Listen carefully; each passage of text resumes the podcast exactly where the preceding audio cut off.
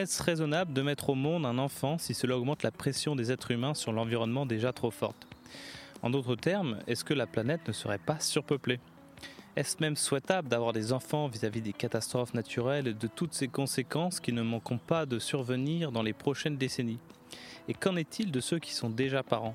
Comment se projeter dans ce monde à l'avenir incertain et menaçant? Voilà des considérations qui viennent s'ajouter à une liste déjà longue et dont se seraient bien passés tous les géniteurs du monde et ceux qui envisagent de le devenir. Emmanuel Pont, auteur de Faut-il arrêter de faire des enfants pour sauver la planète, s'est penché sur ces questions. Il y livre une enquête qui mêle démographie, écologie, éthique et politique. Finalement, c'est un livre qui tente de remettre de l'humanisme à des débats qui en manquent cruellement.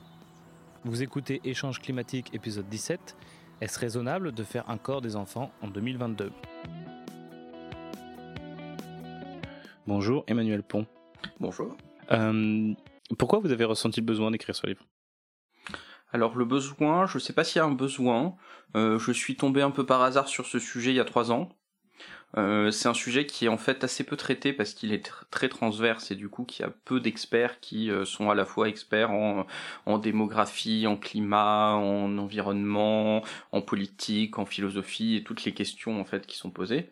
Et du coup je me suis assez vite rendu compte que euh, ce sujet regorge d'a priori, de jugements trop rapides, de fausses évidences et qu'au contraire en creusant on peut trouver beaucoup de choses intéressantes. Donc c'est un livre qui est transdisciplinaire, hein, c'est ce que vous venez de rappeler. Euh, pourquoi il vous a semblé opportun de mêler avec la démographie, de l'écologie, de l'éthique et de la politique? Eh bien, on est obligé pour répondre à cette question.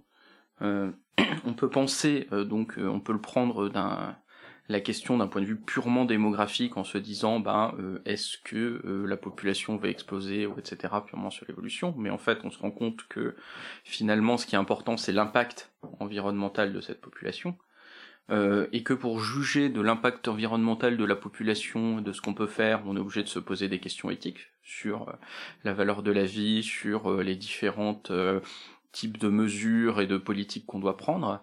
Et enfin, on se rend compte que pour répondre à un certain nombre de dilemmes, on doit mettre ça dans une vision politique qui euh, cadre par rapport euh, au contexte actuel euh, et à ce qui est possible, pas possible, à quel modèle de société, etc. donc, le moins que l'on puisse dire, c'est que faire des enfants, ça fait beaucoup parler, ça divise. Il y en a certains qui pensent qu'on est trop sur Terre, d'autres qui pensent qu'au contraire, il faudrait qu'on fasse plus d'enfants. Euh, parce que notamment l'Occident est en déclin, en tout cas c'est ce qu'on entend. Euh, est-ce que vous pouvez nous faire un panorama, s'il vous plaît, des différents courants de pensée qui cadrent ce débat? Alors, il y en a beaucoup. On peut dire déjà que on est dans une culture plutôt euh, nataliste qu'on hérite beaucoup des, combats entre États-nations des siècles précédents, où bah, il est important d'avoir plus de gens et plus bah, de chair à canon que le voisin. Euh, on a euh, aussi un débat là-dessus euh, qui est sur la population qui date aussi de plusieurs siècles avec les réflexions malthusiennes qui sont en fait des réflexions politiques sur le fait que, étant donné que les ressources sont limitées, que l'alimentation est limitée, les pauvres seront de toute façon, par définition, au seuil de la survie. Mmh. Donc ça, c'est une vision qui a très fortement influencé euh, les politiques en particulier au XIXe siècle, mais qui revient encore régulièrement. Euh, et on a depuis euh, les années 60-70 un nouveau mouvement que j'ai qualifié d'éco-malthusien, qui reprend des craintes sur la surpopulation, mais cette fois-ci en raison de son impact environnemental. Un mouvement qui a été lancé par des gens comme Ehrlich ou Garrett Hardin, ou par le rapport des limites à la croissance, qui ont vraiment popularisé cette question qui auparavant était beaucoup moins, euh, beaucoup moins prégnante et beaucoup moins populaire. par exemple, le, premier candidat écologiste aux élections présidentielles en France a choisi d'ouvrir son discours télévisé par euh, le sujet de la surpopulation. Quand même, euh, ça a beaucoup frappé les gens à cette époque-là. C'était René Dumont en, en 72, je crois. Donc juste après la bombe P de Berlich, et un tout petit peu avant euh, les limites de la croissance. Si Soit 72 aussi, enfin 71, 72. Hum, donc tous ces courants de pensée, en fait, voient euh, les bébés comme des moyens. C'est ce que vous dites dans le livre. alors c'est effectivement un des pièges de ce sujet, c'est que à partir du moment où on se met à compter euh, la population, euh, on sort euh, d'une optique où les individus sont des sujets, des fins, et on les considère comme bah, des moyens ou même des obstacles pour atteindre d'autres objectifs qui sont bah, déterminés depuis notre fauteuil, par exemple.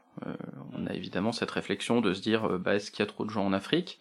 Euh, qui est-on pour euh, juger euh, de la population dans un autre pays qui n'a pas les mêmes valeurs, qui n'a pas le même mode de vie, qui ne souhaite pas la même chose? En plus, ça, donne un peu l'image, enfin en tout cas ça me donne l'image qu'on parle des femmes comme des, un peu des, usines qui produiraient des, des biens et de manière rationnelle et aussi de manière contrôlée. Alors qu'une naissance, ça peut être accidentelle, et puis aussi c'est pas du tout rationnel, ça peut aussi être le fruit d'un amour. Alors, on a effectivement, on a, alors on a beaucoup de choses derrière. On a le fait que euh, ce débat et la pression qui est euh, dessus porte principalement euh, sur les femmes, tout comme la pression d'avoir des enfants porte aussi principalement sur les femmes. C'est aux femmes qu'on reproche de pas donner d'héritiers, de pas avoir d'enfants. et même encore aujourd'hui, ça reste, ça reste très fréquent. et c'est un, c'est une question qui mon fil. Euh, euh, je disais qu'en en fait c'était déshumanisant en fait. Oui, c'est déshumanisant, tout à fait. C'est une vision, on va dire, biologiste du monde, euh, et c'est une vision qui rejoint beaucoup les réflexions totalitaires. Hmm. par exemple, cette question de est-ce qu'on est trop, quel est l'espace idéal, etc. C'est exactement les réflexions de Lebensraum d'Hitler. Hmm. Oui. on en parle aussi euh, de plus en plus, mais pas par rapport à l'éco-malthusianisme ou par rapport euh, au techno-solutionnisme, on en parle aussi par rapport à l'éco-anxiété.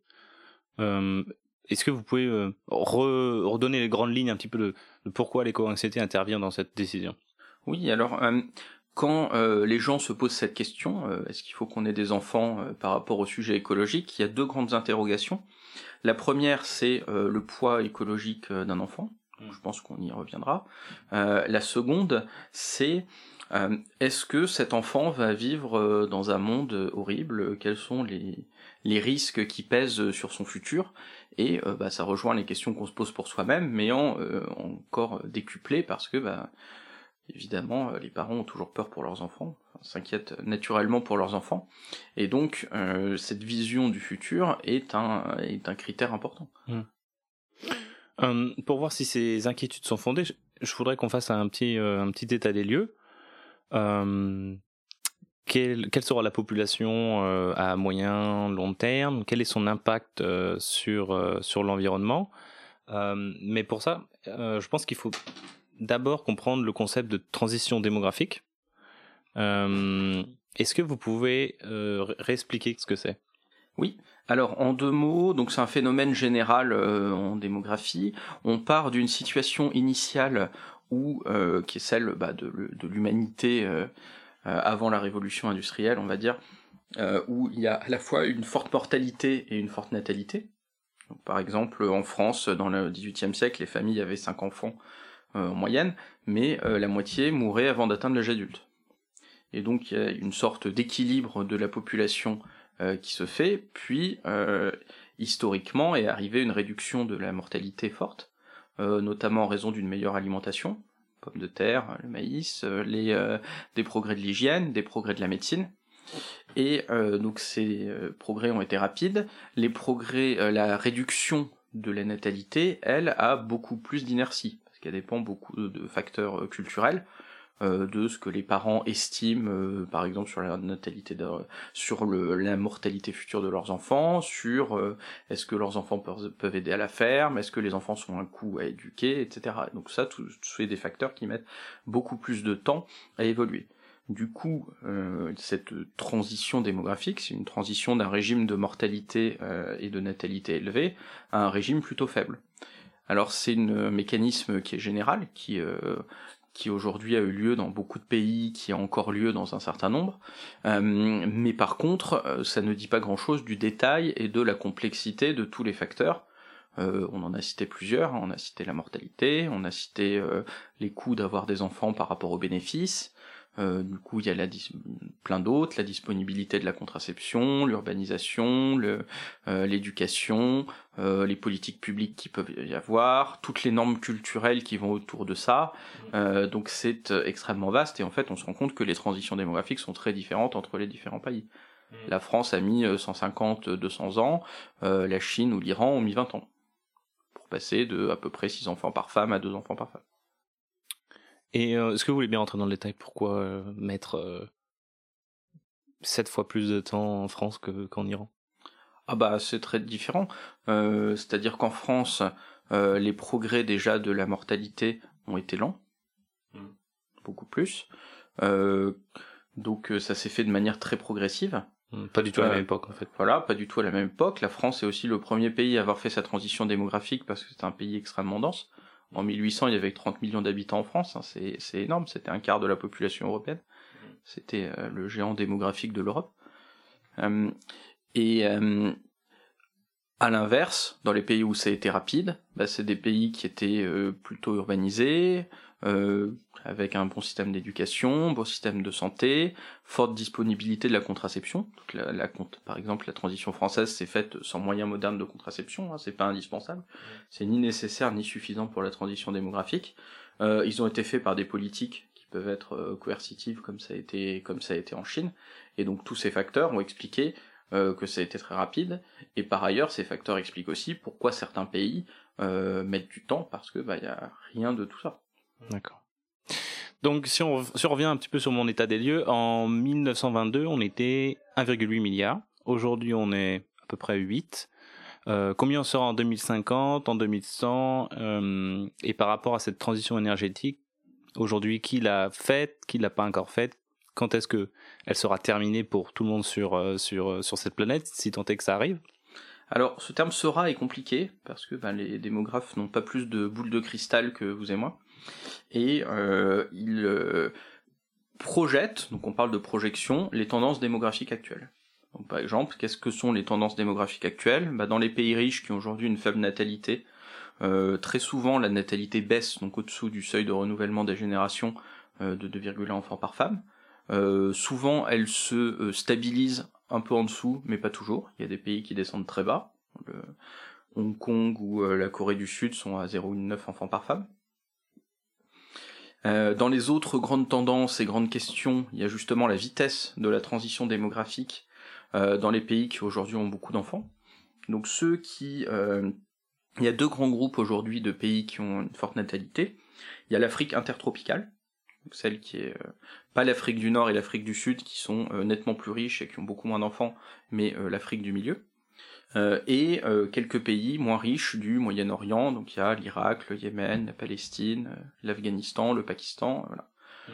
Tous les autres pays, en fait, sont proches du 2,1 enfants par femme. Par exemple, l'Inde, dont on a très peur, est passée sous dessous l'année dernière, ou sont en courte, en fin de baisse et on sont pas très loin. C'est intéressant parce que l'Inde, Enfin, je sais pas si c'est déjà passé de dire ça, mais moi, quand j'étais euh, plus jeune à l'école, on, parlait de l'Inde comme le, pas le monstre, mais le pays qui allait devenir le plus peuplé euh, devant la Chine.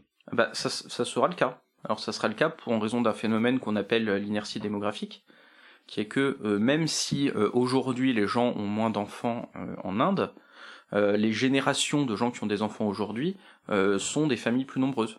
Ce hmm. sont des familles de 3 ou 4 enfants. Donc s'ils ont des enfants, euh, ça va encore continuer à augmenter. Et on le voit d'ailleurs pour la Chine.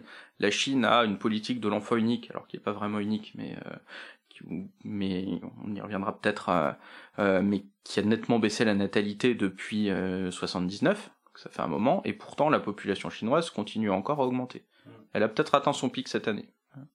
D'accord. voilà. Covid ou rien à voir? Covid.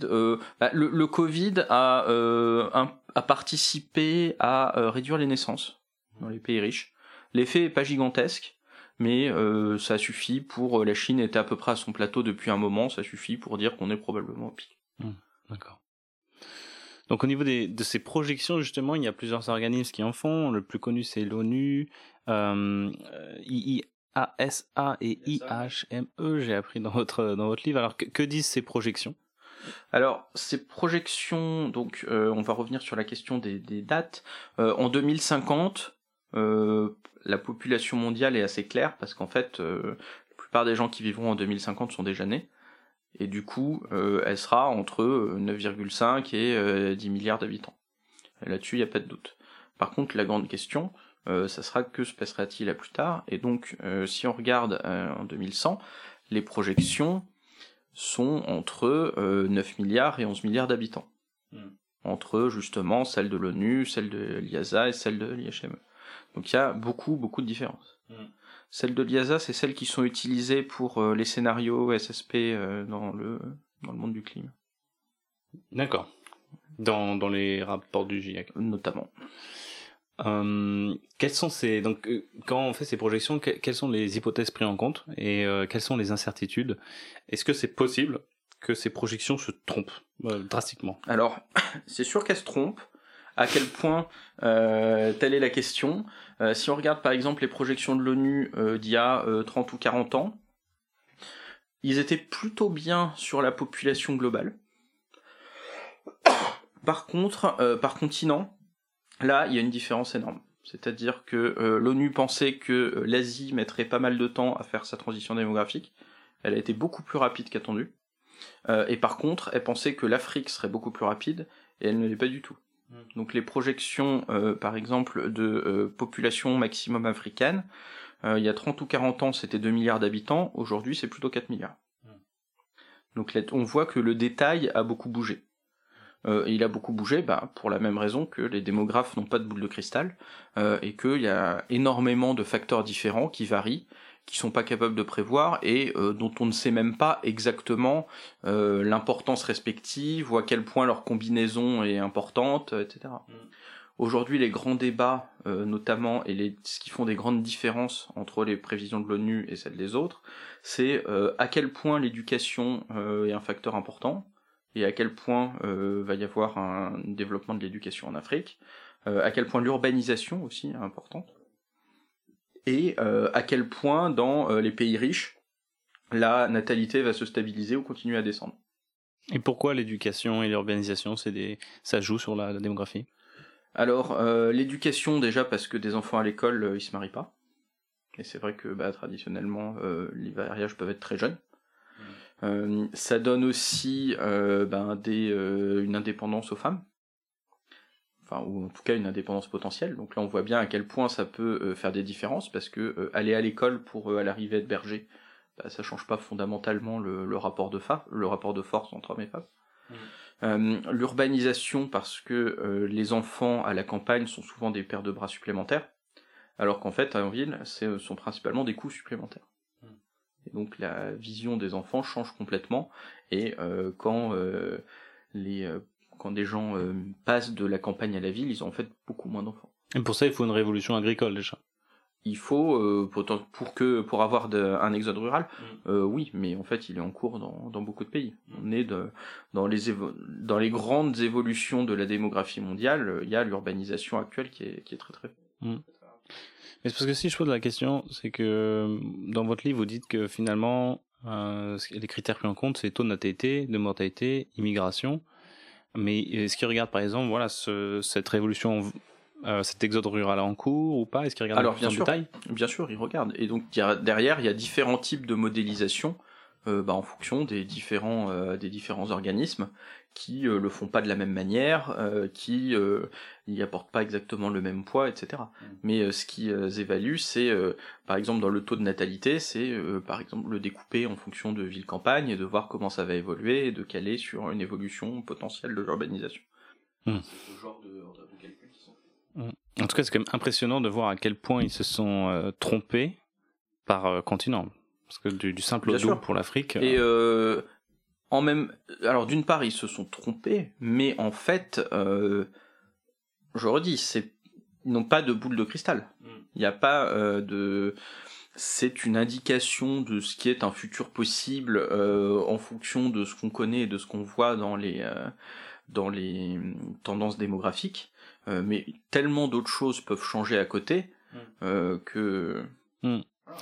En fait, si je dis ça, c'est parce que quand on voit cette, ces nouvelles qui sont reprises par les infos, on a, on a l'impression, on va, on va le prendre, euh, quelqu'un de, de, lambda va le prendre un petit peu comme argent comptant. Tout à fait. Et il n'y a pas de, enfin, il y a beaucoup de limites. Et en même temps, s'il faut utiliser euh, une projection et partir d'un chiffre euh, qui fait un peu sens pour le futur, bah autant en partir. Mm. Mais il faut bien être conscient des limites. Et donc, euh, justement, en parlant de limites, euh, il y a aussi la question sous-jacente de, de la fiabilité de ces projections, c'est parce qu'il y a d'autres projections, et vous en avez parlé notamment de, du livre Les limites de la croissance, où à la milieu du, au milieu du siècle, euh, la courbe de la population s'effondre. Euh, et, euh, et quand on lit le livre Les limites de la croissance, on se dit ah mais eux, ils ont pris plein de choses en compte, ils ont pris euh, l'environnement, ils ont pris euh, les produits manufacturés, ils ont pris la croissance économique, etc., etc., etc. Et donc on est un petit peu face à deux visions qui, qui s'entrechoquent. Euh, Qu'est-ce que vous en pensez en fait de. Alors je pense que si c'est difficile de prévoir la population à long terme, c'est encore plus difficile de prévoir tout le reste et de prévoir les interactions entre tous. Donc les limites à la croissance est un exercice très intéressant de réflexion sur euh, les, sur les déterminants de, de la société humaine. Euh, et néanmoins, euh, on le sait, et les auteurs en sont très conscients, que euh, c'est un exercice de modélisation dont la portée n'est pas si importante que ça.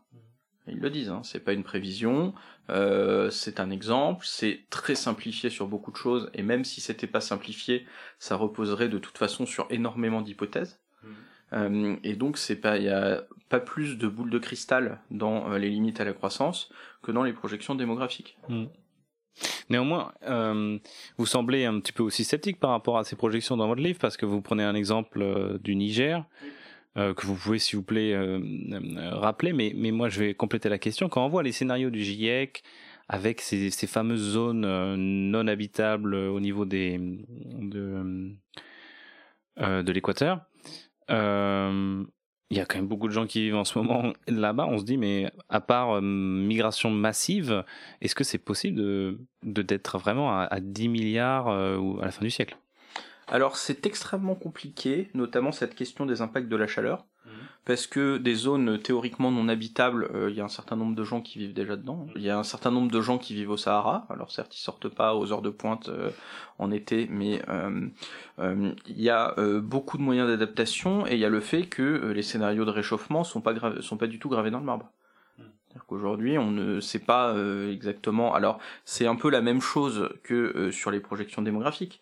Aujourd'hui, on a un, une trajectoire qui est euh, qu'on appelle euh, politique en cours, current policies, qui amène à un réchauffement autour de 3 degrés.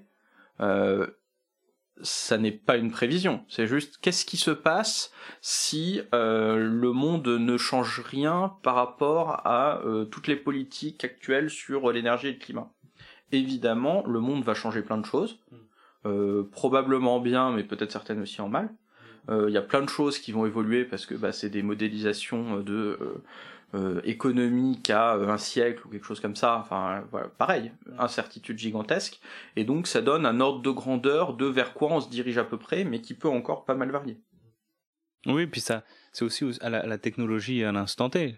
Peut-être que aussi il y a, y a, des évolutions technologiques. Donc là encore, elles sont prises en compte dans ce genre de modèle où on se dit euh, bah euh, dans 50 ans euh, ça sera euh, plus cher d'extraire du pétrole parce qu'il y en aura beaucoup moins et par contre on aura continué à avoir euh, des progrès sur les rendements des des alternatives bas carbone, mais bah, aucune boule de cristal sur cette question-là. Mmh. Si on veut revenir sur le Niger. Oui. le Niger est un cas de pourquoi les, tra les trajectoires démographiques ne sont pas suffisantes. Euh, la projection pour le Niger, c'est 150 millions d'habitants, je crois, pour 2100. Et donc ça, c'est une projection purement démographique. Donc c'est-à-dire euh, le, les gens ont regardé à quelle vitesse à peu près le Niger fait sa transition démographique, les différents facteurs qui devraient pouvoir influencer dessus, et donc ils se disent voilà donc ce que ça fera à cet horizon. Bon, le Niger, c'est un pays qui à 90% désertique, euh, 150 millions d'habitants, ça veut dire qu'il sera plus dense que la France aujourd'hui. Euh, il y a peu de chances que ça arrive. ou alors il importera vraiment beaucoup beaucoup de nourriture, mais on ne sait pas trop avec quels moyens, parce que c'est aussi le pays le plus pauvre du monde. Il y a peu de raisons que le Niger ait 150 millions d'habitants en 2100. C'est juste que c'est la tendance. Alors qu'est-ce qui va se passer au milieu?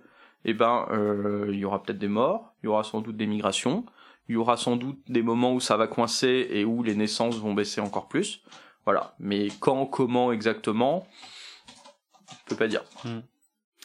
Donc en fait, vous concluez un petit peu cette, euh, cette partie dans votre livre en disant que en fonction de ce qu'on veut, on peut utiliser la projection pour un peu lui faire dire ce qu'on veut, déclin ou surpopulation. C'est vrai. Il y a des euh, donc il y a cette peur de la surpopulation qui est classique euh, sur le sujet écologique. Il y a depuis quelque temps une peur de la sous-population avec des titres tout aussi racoleurs euh, planète vide, euh, l'extinction de l'humanité, etc. Euh, qui sont qui sont tout aussi idiots, voire plus. Enfin, des gens disent les gens ont, pas beaucoup d'enfants en Allemagne et du coup, à ce rythme-là, il y aura plus personne dans 200 ans. Aucune raison que ça continue à ce rythme-là pendant 200 ans. Les choses ne restent jamais égales par ailleurs et la population s'adapte soit par la natalité, soit par la migration, euh, et euh, pas de raison de craindre euh, l'extinction. si on retourne un petit peu sur, sur chez nous, sur, sur, sur l'Europe, sur la France, on voit qu'on est en, on est en deçà donc du seuil de renouvellement de renouvellement de 2,1 enfants par femme. Est-ce que vous pouvez nous proposer des hypothèses pour voir que pour, pour expliquer que qu'on soit en dessous de ce seuil? Est-ce que euh, est-ce que c'est lié à la, aux circonstances économiques? On travaille, euh, on travaille beaucoup. Euh, il, y a des loyers qui sont de plus en plus importants à payer. Il y a aussi un taux de chômage qui est plus important que, que pendant le baby boom. Est-ce que c'est le progrès technique qui a permis cette transition démographique, mais qui a amené avec lui aussi un peu la culture de l'individualisme, où on s'accomplit plus vraiment en ayant des enfants, mais plutôt en ayant une, carrière, une vie pleine d'expériences, etc. Est-ce que euh, c'est peut-être lié aux pollutions qui rendent les gens stériles? C'est ce que j'ai pu lire. Euh, voilà. Alors, il y a beaucoup de questions là-dedans. N'hésitez pas à me relancer euh, si je réponds pas à tout. Les causes. Les euh, déjà, il n'y a pas de raison fondamentale que euh, la natalité dans un pays se stabilise exactement autour de 2,1. Hmm. Ça peut être au-dessus, ça peut être en dessous, euh, il y a plein de raisons. Aujourd'hui, les cultures ou autres évoluent très beaucoup plus rapidement que le rythme de la démographie. Il y a un effet technique qui est que quand l'âge où on a des enfants augmente, on a l'impression que le taux de fécondité baisse mais en fait euh, c'est pas le cas. C'est-à-dire en fait le taux de fécondité euh, réel, alors réel à la fin de la vie, ce qu'on appelle la descendance finale en France, est euh, assez proche de 2,1. C'est juste que les gens ont des enfants de plus en plus tard. Ah d'accord, mais je croyais qu'on était à 1,8. On est à 1,9.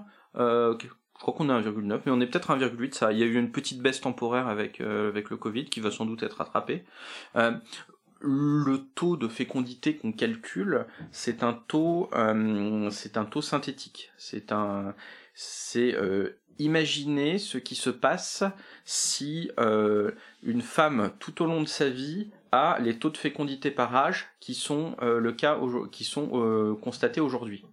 Sauf que quand les gens ont des enfants plus tard, et eh ben en mmh. fait le taux de fécondité, ça baisse le taux de fécondité au début, mais il n'est pas encore rattrapé plus loin. Et donc euh, on perd euh, là-dessus 0,1, 0,2 euh, de, de fécondité en France. Et donc quand on regarde à 50 ans, autour de 50 ans, à la fin de la vie de procréation, on se rend compte qu'en fait, la moyenne est plutôt entre 2 et 2,1. D'accord. En France. Au seuil de renouvellement. C'est pas le cas partout, mais du coup il faut pas, faut pas accorder une importance incroyable à ce seuil de 2,1. c'est pas, il y a des effets de mesure derrière. Voilà. Donc après, sur les raisons pour lesquelles les gens ont moins d'enfants euh, en France, euh, les principales... Alors, moins d'enfants que quoi? Il y, a, un vrai débat, parce que quand on demande aux gens combien ils veulent avoir d'enfants, euh, c'est extrêmement variable. Ça dépend de quand on leur demande. en général, quand ils ont eu un enfant, ils ont un peu moins envie d'en avoir d'autres. Enfin voilà.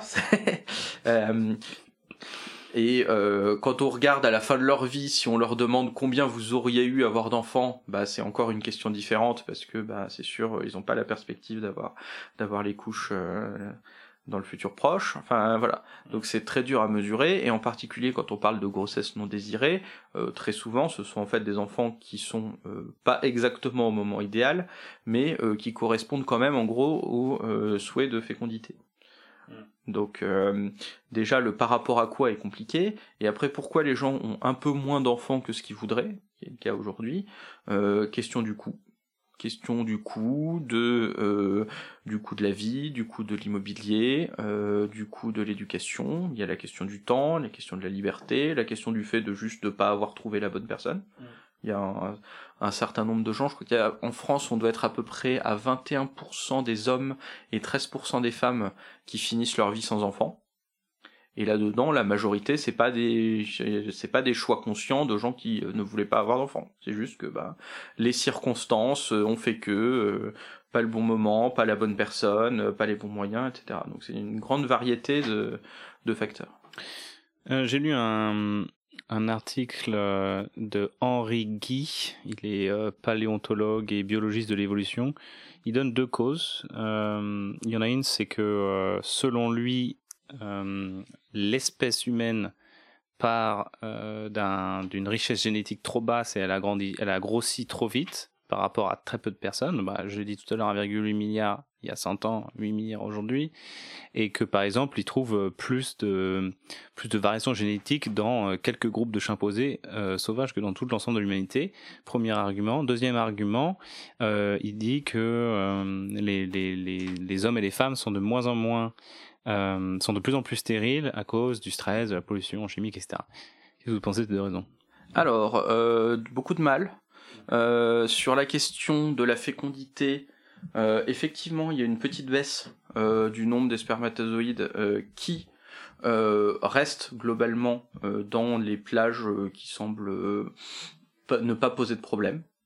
Donc il y a une petite augmentation de l'infécondité qui est pas nulle. Hein.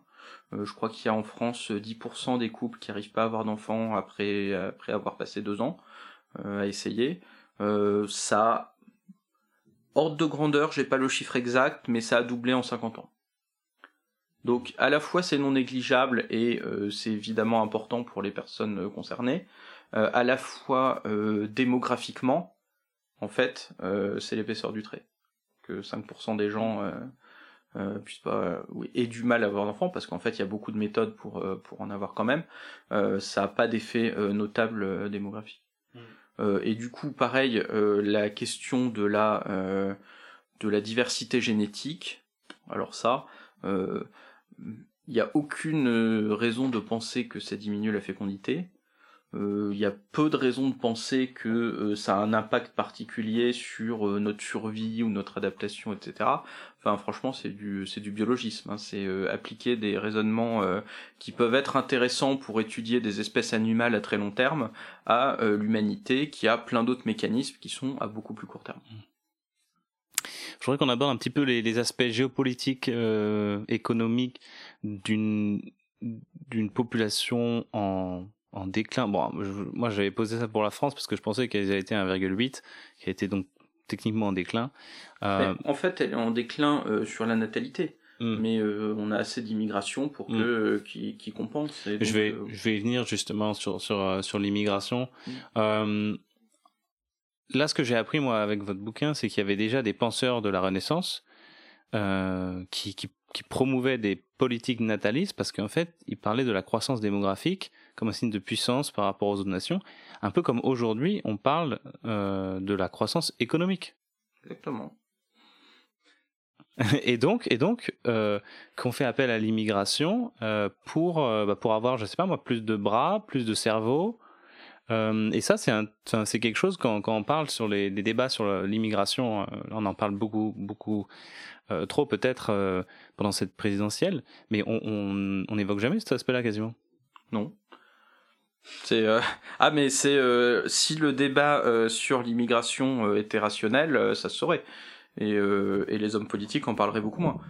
c'est oui, et en particulier aujourd'hui en France, on a beaucoup une immigration choisie, soit de gens, on a un petit brain drain inverse où on prend les, les gens à haute éducation en Afrique, on a beaucoup d'étudiants qui viennent en France, et le reste c'est du regroupement familial qui est un, un droit humain basique. Mmh. Donc, donc oui, l'immigration l'immigration est d'une part pour beaucoup de choses bah, une, on va dire un, une nécessité éthique parce que bah, c'est accueillir des réfugiés ou c'est euh, accueillir des familles quand il y a déjà quelqu'un qui est là, etc. Euh, et pour d'autres, et eh ben en fait c'est utile au pays et euh, on le voit en France. Hein. La France c'est beaucoup. Euh, la France a été un des pays qui a eu la natalité qui a baissé le plus vite. et qui était au particulier au début du siècle qui manquait de, bras et qui a depuis longtemps euh, fait venir euh, des gens. Et aujourd'hui, la France est construite sur, euh, a été sur ce mélange de, de gens de tout pays qui sont venus travailler et qui s'y sont installés. Hmm. Donc, si, si on fait un, petit peu moins d'enfants, techniquement, mécaniquement plutôt, la, la population vient vieillir. Et je voudrais qu'on se projette un petit peu dans un monde où la moyenne d'âge, elle est plus de je ne connais pas la moyenne d'âge en France, mais en tout cas, elle est peut-être 10 ans plus, plus élevée. Euh, qu'est-ce que ça veut dire une société? Qu'est-ce que ça implique? Euh, d'avoir une population comme ça qui vieillit. Est-ce que c'est une, société, par exemple, qui investit moins dans la recherche? C'est ce que j'ai entendu. Une société qui a un petit peu peur de, ce qui est nouveau, qui se referme euh, sur elle-même? Ou alors c'est peut-être aussi une, société qui, qui vote plus à droite parce que c'est une société peut-être de plus de rentières? euh, Est-ce qu'on va un petit peu se droitiser? Est-ce qu'on va se refermer sur nous-mêmes? Ou alors, au contraire, est-ce qu'il y a des, belles choses qui vont, émerger? Euh, J'ai un exemple vraiment tout pourri, mais euh, c'est celui que j'ai sous la main. Euh, par exemple, les, personnes âgées trient plus euh, leurs déchets. Est-ce qu'on ne serait pas plus écolo au final? Alors, questions là derrière. Euh, déjà, décaler de 10 ans l'espérance de vie en France, ça serait gigantesque. Hein. La France est déjà un pays qui est pas très déséquilibré en termes de génération. Il euh, y a un petit euh, petite bosse du baby boom, puis une encore plus petite bosse des enfants du baby boom, mais euh, globalement il n'y a pas un très grand déséquilibre. Et donc si la population française, si la moyenne d'âge est décalée de 10 ans, c'est qu'on vit beaucoup plus vieux. D'accord. Donc c'est une bonne nouvelle.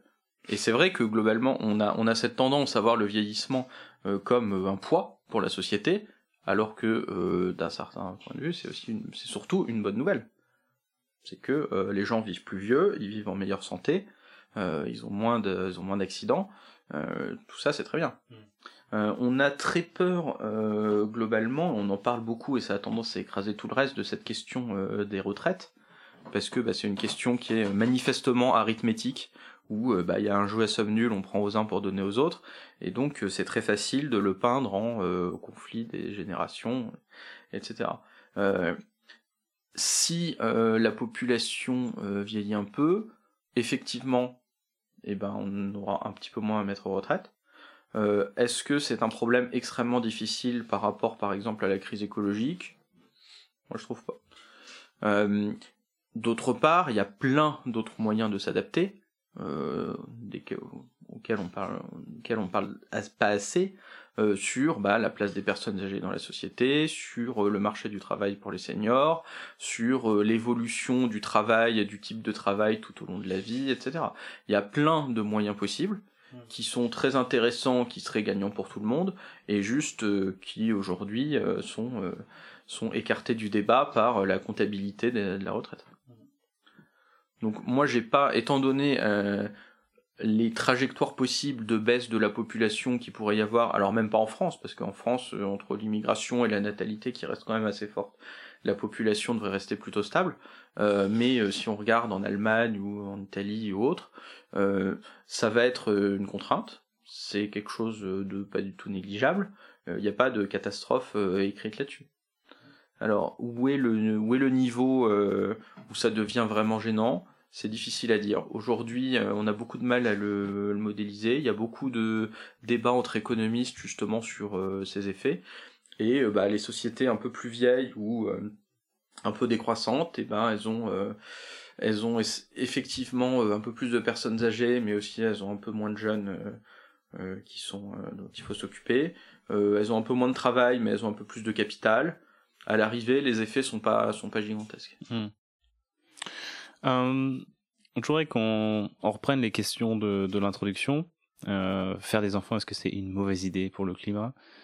Euh, Donc il y a un chiffre qui tourne pas mal. Euh, c'est 60 qu'un enfant, un bébé en France euh, émettrait 60 tonnes de, je sais pas si c'est de CO2 ou de carbone. De toute façon, c'est énorme de CO2. Donc c'est six fois plus qu'un Français moyen, donc euh, ça semble beaucoup. Euh, vous, vous l'avez débunké, ce chiffre, et vous proposez un autre calcul. Euh, alors ce chiffre il pose plein de problèmes. Pourquoi on arrive à 6 personnes? Parce que euh, on compte là-dedans euh, toutes les émissions euh, futures et très hypothétiques de votre descendance future jusqu'à euh, dans très longtemps. Voilà. Donc ça n'a pas vraiment de sens. C'est pas des émissions qui contribuent au réchauffement actuel. C'est d'ailleurs des émissions qu'on connaît absolument pas, hein, parce que Dieu sait euh, quelles seront les émissions par personne dans 200 ans ou 200 ans. Dieu sait quelle sera la natalité des gens dans 100 ou 200 ans. Euh, ce calcul du coup euh, est extrêmement théorique et euh, ça n'a aucun sens de le comparer avec des analyses de cycle de vie comme prendre un avion en moins ou devenir végétarien où là on a des on a des calculs qui d'une part sont fondés sur des vraies mesures et d'autre part euh, qui euh, sont des choses qui contribuent vraiment au réchauffement actuel. Ouais, bah vous dites, en fait, vous dites ça parce que j'ai pas précisé que le graphe de, de l'AFP, si je dis pas bêtise, il mettait euh, côte à côte un avion, je sais pas, une tonne, et un enfant 60 tonnes. Et donc effectivement, plein de gens en ont conclu, c'est la pire chose à faire pour l'environnement. Et oui, donc euh, moi je fais un calcul alternatif où euh, je considère plusieurs choses. Déjà que euh, on n'est pas responsable de la descendance future et que dans tous les cas on n'est pas capable de la compter, euh, et euh, que euh, les émissions vont baisser. Au lieu de rester dans le calcul initial, les émissions restaient stables pour toujours, ce qui n'a aucun sens. Mm. Euh, Aujourd'hui, on est sur une trajectoire où les émissions baissent un peu dans la société. Euh, à titre personnel, parce que c'est une question qu'on se pose à titre personnel, euh, on peut euh, plus ou moins selon les gens faire un peu plus d'efforts et se dire je baisserai un petit peu plus. Et euh, si j'ai des enfants, et ben pendant euh, 20 ans je suis euh, responsable en gros de leur mode de vie et euh, c'est moi qui choisis vraiment euh, leurs émissions. Et donc euh, le calcul alternatif, il arrive autour de euh, une tonne de CO2 par an et par, euh, par enfant. Euh, c'est non négligeable euh, et à la fois ça n'a rien à voir avec 60. Hmm.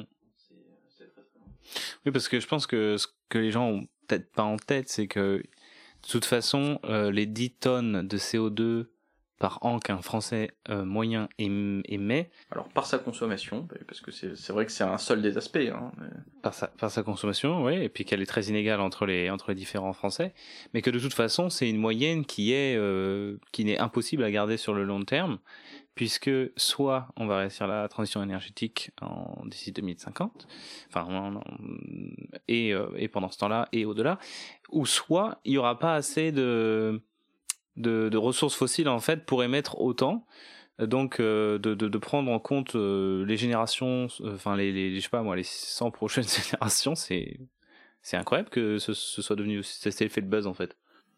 Et ben, les gens aiment beaucoup les chiffres. Mhm. Ça donne une aura de, de scientificité. Euh, une étude a calculé que euh, blabla. Et euh, du coup, oui. Mais mais ouais. Et puis c'est dans l'air du temps un peu non je ça, a sais pas. été, ça a été très peu critiqué, étonnamment, ce. Je veux dire ça fait ça fait le buzz parce qu'il y avait aussi un terreau. euh, ça- Il y a un terreau, ça, dit en- ça, ça en dit long sur la société de voir qu'un livre- un chiffre comme ça fait le buzz.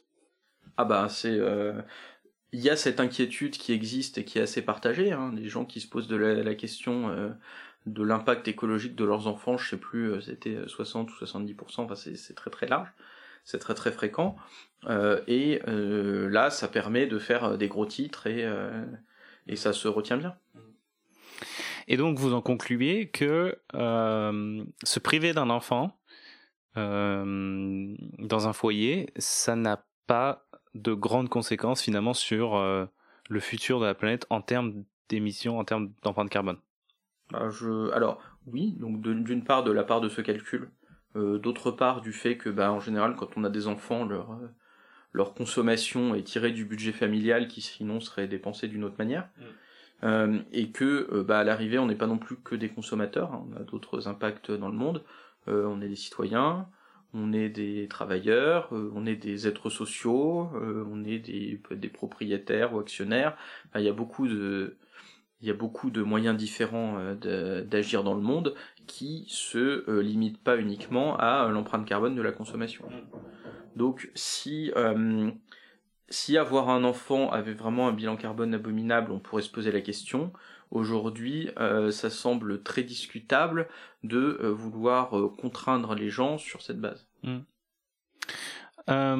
néanmoins, il n'y a pas que les gaz à effet de serre qui, qui, qui rentrent en compte quand on parle d'empreinte environnementale. Il y a aussi évidemment les impacts sur la biodiversité auxquels on pense. Pourquoi je parle de ça? Parce que qu'on soit qu'on ait une grosse empreinte carbone ou pas, néanmoins, on doit bien manger un certain nombre de calories par jour et notre agriculture euh, a un impact sur la biodiversité, de par euh, la place qu'elle prend et aussi de par les pollutions chimiques qu'elle déverse. Donc finalement, ok, euh, mon enfant, il n'aura pas tant d'impact que ça au niveau gaz à effet de serre, mais niveau biodiversité Alors c'est une autre question. C'est une question qui est plus compliquée pour plein de raisons. Alors déjà, la biodiversité, c'est extrêmement complexe, c'est très difficile à quantifier. Le carbone, on est capable de quantifier clairement les gaz à effet de serre, on est capable de quantifier clairement l'effet sur la température. La biodiversité, c'est très différent et c'est très variable. Euh, d'autre part, c'est souvent un problème local. Donc euh, autant le carbone, quand on émet une molécule de CO2, bah, elle participe à, euh, réchauffer le climat pour tout le monde sur Terre. Mm. autant sur la biodiversité, c'est pas le cas. Et donc il se pose des questions après de bah, d'ingérence environnementale par exemple, à quel point on a le droit d'empêcher le Brésil de saboter l'Amazonie euh, alors que bah on, l'a un peu fait, hein, dans les, on a fait la même chose dans, dans les pays riches.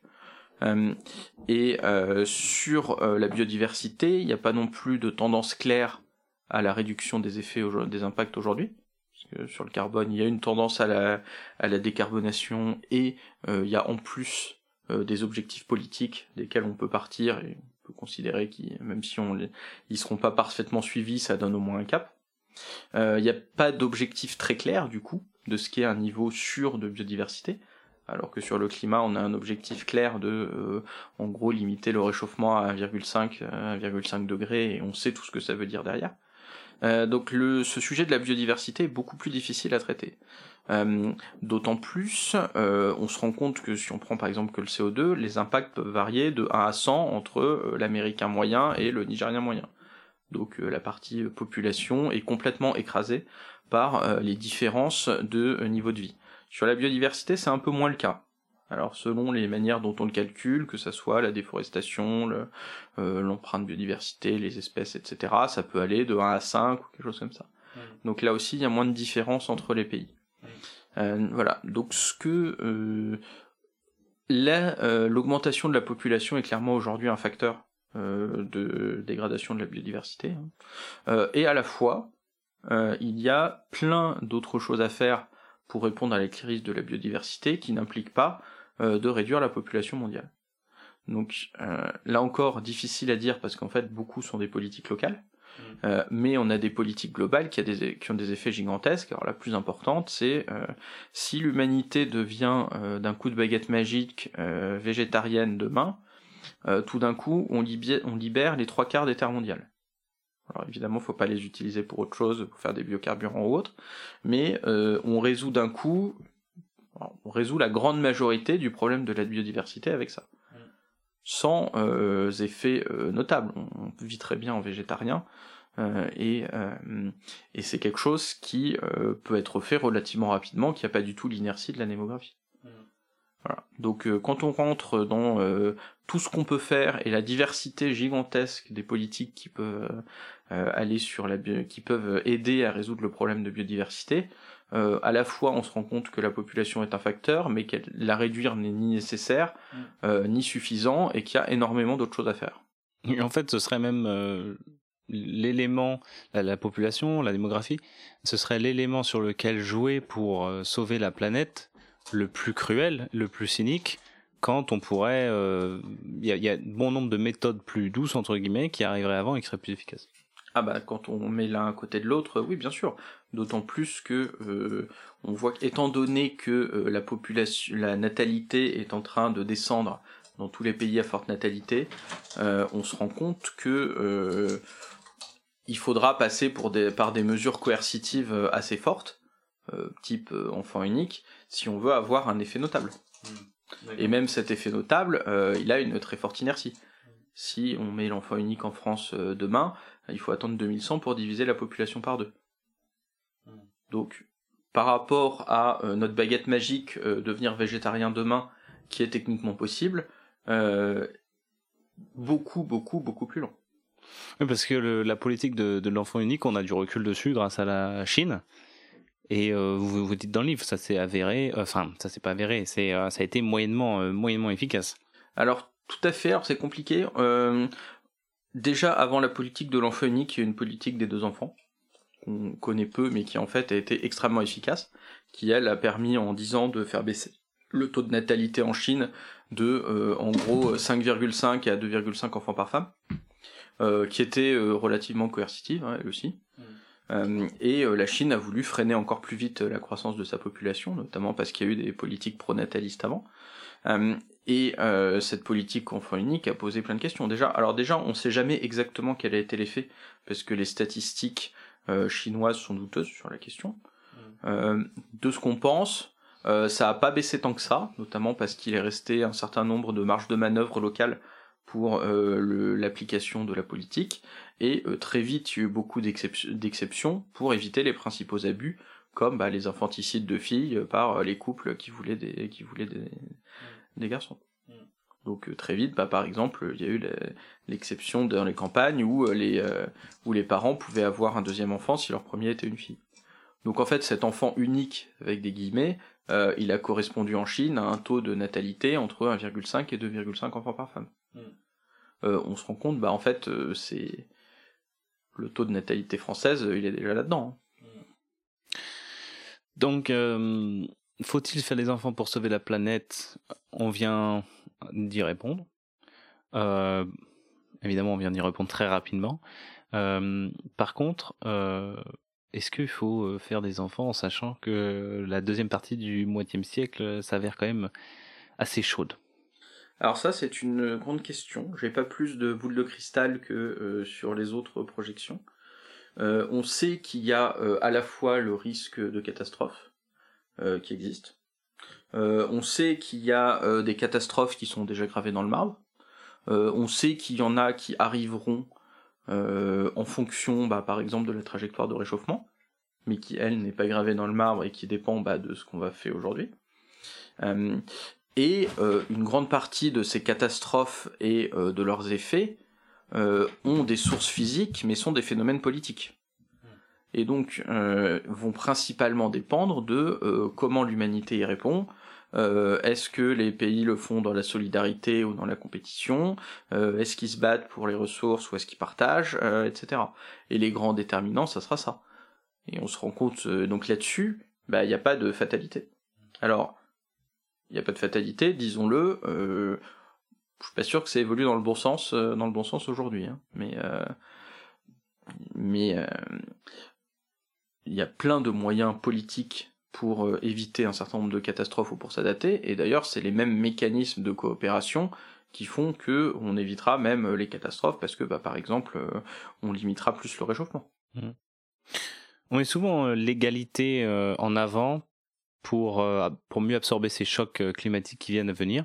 Est-ce que vous pouvez nous expliquer pourquoi? Alors, parce qu'aujourd'hui, bah, les populations les plus fragiles sont les plus pauvres.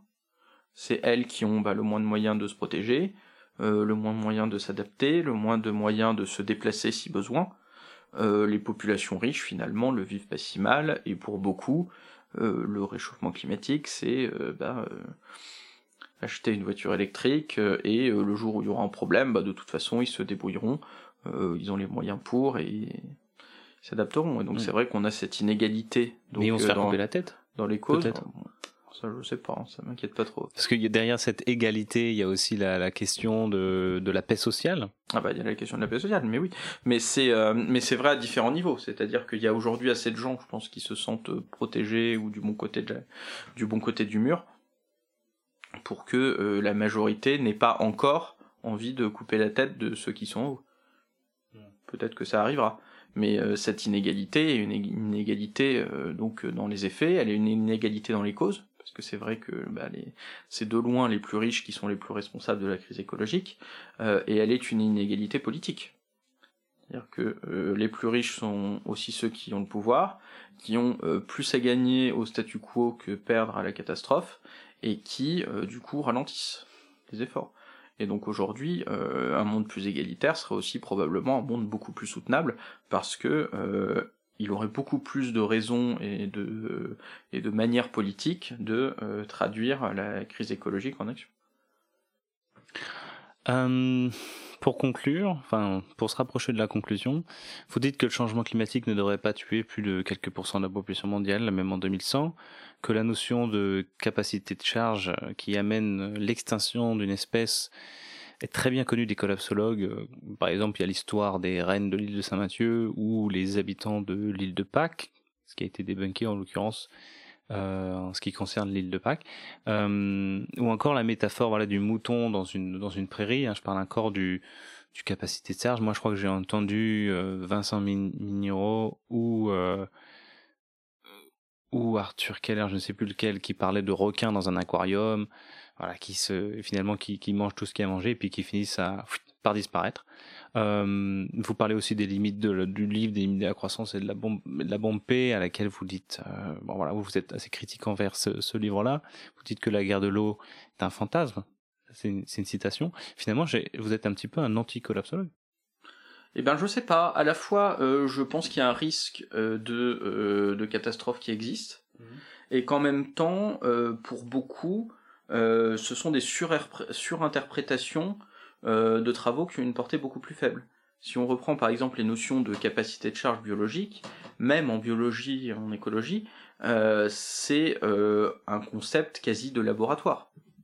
C'est-à-dire que la capacité de charge, elle se euh, vérifie quand vous avez euh, un milieu stable, fermé, euh, où toutes les conditions sont contrôlées et où là, effectivement, on mesure des limites.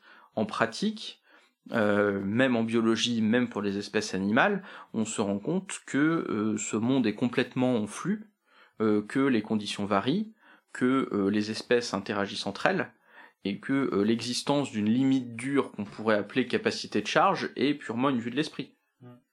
Euh, donc euh, déjà sur la biologie, ça n'existe pas. Donc appliquer ça à l'humanité qui est encore plus variable, qui a toute cette variabilité culturelle, politique, technologique, je trouve que c'est une absurdité. Mm. Euh, et c'est une absurdité dangereuse, c'est-à-dire qu'en fait, mm. euh, euh, on revient sur les raisonnements totalitaires où voilà, chacun a son espace, où on va piquer de l'espace du voisin parce qu'on n'en a pas assez chez soi, où forcément les gens qui viennent de l'extérieur sont des ennemis qui viennent piquer dans, manger dans votre pré. Enfin voilà, mm. c'est on est, très très vite dans le côté obscur de l'écologie qui existe. Hein. Euh, une bonne partie de l'écologie a des sources eugénistes. Euh, L'eugénisme, c'était une, euh, une, idéologie dominante il y a, il y a 100 ans, et on n'en est pas, on est pas débarrassé. Vous craignez, voilà, c'était ma question en fait. Vous craignez un retour de du fascisme par l'angle écologie? Oui, et je pense que si on continue sur notre trajectoire actuelle, euh, c'est-à-dire à avoir un monde de plus en plus inégalitaire où euh, chacun essaye de plus en plus de reporter les efforts sur le voisin, euh, d'être en compétition, etc. C'est ce qui va arriver. Et ça se traduit comment? Des, murs Ah bah ça se traduira par des murs, par on en fait déjà, par le fait qu'on tire sur les gens, le fait qu'on les envahit pour des questions de ressources, euh, pour le fait que euh, on n'arrive pas à se mettre d'accord entre différents pays parce que bah, chacun présente euh, son intérêt contre le reste du monde, etc. si, si on veut parler de collapsologue, moi je suis peut-être un collapsologue politique, c'est-à-dire que je considère que le risque d'effondrement, de catastrophe et autres existe mais il est de nature politique, c'est-à-dire euh, si euh, l'humanité, les pays, les organisations euh, n'arrivent pas à coopérer, n'arrivent pas à se mettre d'accord, n'arrivent pas à trouver un, un, intérêt général, plutôt que un risque physique mm. qui serait une inélectabilité de catastrophe qui est souvent mise en avant par la par la collapsologie. Mm. On parle tout le temps au grand public des guerres de l'eau. En pratique, quand on regarde ce que ce qu'écrivent les chercheurs sur le sujet. Euh, ils disent bah, évidemment qu'il y a des tensions, mais le monde est rempli constamment de tensions et le monde est toujours un équilibre entre mécanismes de coopération, de, compétition, etc. Mais en pratique, il n'y a jamais eu de guerre parce que euh, c'était toujours beaucoup plus coûteux que euh, le fait de se mettre, euh, que se mettre d'accord et bah, de faire des compromis. Mm, mais oui, c'est ça, c'est que je, je vais pas, je vais pas citer des médias, mais les questions sont orientées en fait à quelle sauce on va être cuit quoi. Euh, on parle de, de, pays qui ont des conflits d'eau sans même imaginer ou sans même euh, connaître l'historique des collaborations euh, dans ces pays. Je pense à, l'Égypte avec son voisin, peut-être que c'est le Soudan, je, ne sais plus exactement le lequel. Le Soudan, l'Éthiopie. ça peut être pareil entre l'Inde et la Chine, etc. Ça peut aussi être un siècle de collaboration plus intense? Eh ben, on l'espère, mais effectivement, c'est bah, difficile. Euh, c'est plus difficile que la compétition, c'est plus dur à vendre euh, à ses électeurs, c'est plus dur pour tenir son pays. Euh, donc c'est vrai qu'il y a une pente qui a tendance à pousser à la, compétition. je voudrais finir par deux citations. c'est un petit cadeau pour les auditeurs et vous pouvez les commenter, peut-être pour vous donner envie de, de lire les livres. La réflexion symétrique à il est irresponsable de faire naître des enfants dans un monde horrible est il est irresponsable de laisser un monde horrible à nos enfants. Oui, bah j'aime bien. On, a les deux. Et on a pareil cette question entre euh, imaginer une, une trajectoire euh, immuable de statu quo où euh, les choses se délitent peu à peu, qui est pas impossible. et l'idée de se dire, bah, cette trajectoire, il y a beaucoup de moyens de l'infléchir pour plein de raisons, mm. et on peut aussi y participer. Néanmoins, je suis pas sûr que ça va convaincre les gens qui ne croient plus en solutions collectives, survivalistes.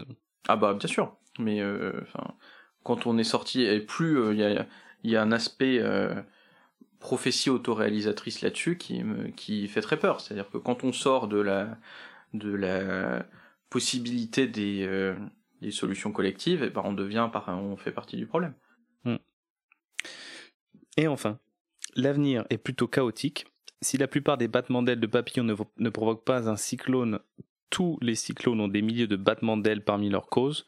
Avoir un enfant est un excellent battement d'ailes de papillon.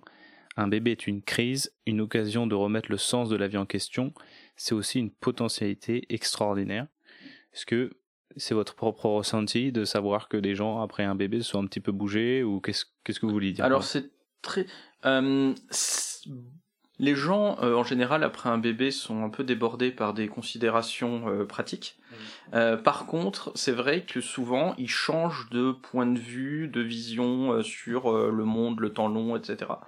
Et donc, c'est quelque chose qui est très difficile à mesurer dans les comportements, mais qui se traduit par des changements à long terme d'état d'esprit et de perspective. C'est quelque chose qui est très peu étudié aujourd'hui, qui serait intéressant à creuser. Euh, et, euh, et, cette idée de, de chaos, c'est que bah, on a on a beaucoup parlé justement bah, des modèles ou du euh, des, des visions biologiques, etc., qui sont souvent un peu déterministes. Euh, le changement politique, qui est finalement la grande question, est pas déterministe. Le changement politique est quelque chose d'extrêmement complexe, de chaotique, où bah on peut prêcher dans le désert pendant dix ans et puis à un moment il y a un déclic, un quelque chose et tout d'un coup ça change l'échelle change, euh, les gens changent, les, euh, les mentalités changent et euh, les grands changements de société existent. Ils sont pas simples. La majorité des gens qui ont essayé de changer le monde, ils sont pas arrivés. Et en même temps, tous les changements de, du monde qui font qu'on est ici, hein, qu'on n'est pas, je sais pas, qu'on n'est pas gouverné par Louis XXVII, par exemple, ils existent, ils ont existé, ils ont eu lieu. Merci Emmanuel Pont. Merci.